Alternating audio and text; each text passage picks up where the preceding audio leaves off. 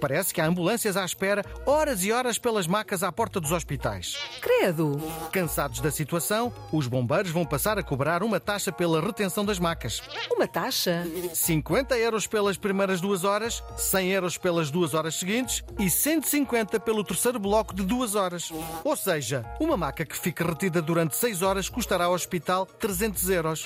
Qual é a alternativa? A alternativa é os hospitais devolverem logo as macas aos bombeiros. O problema é que eles depois trazem-nas com mais doentes.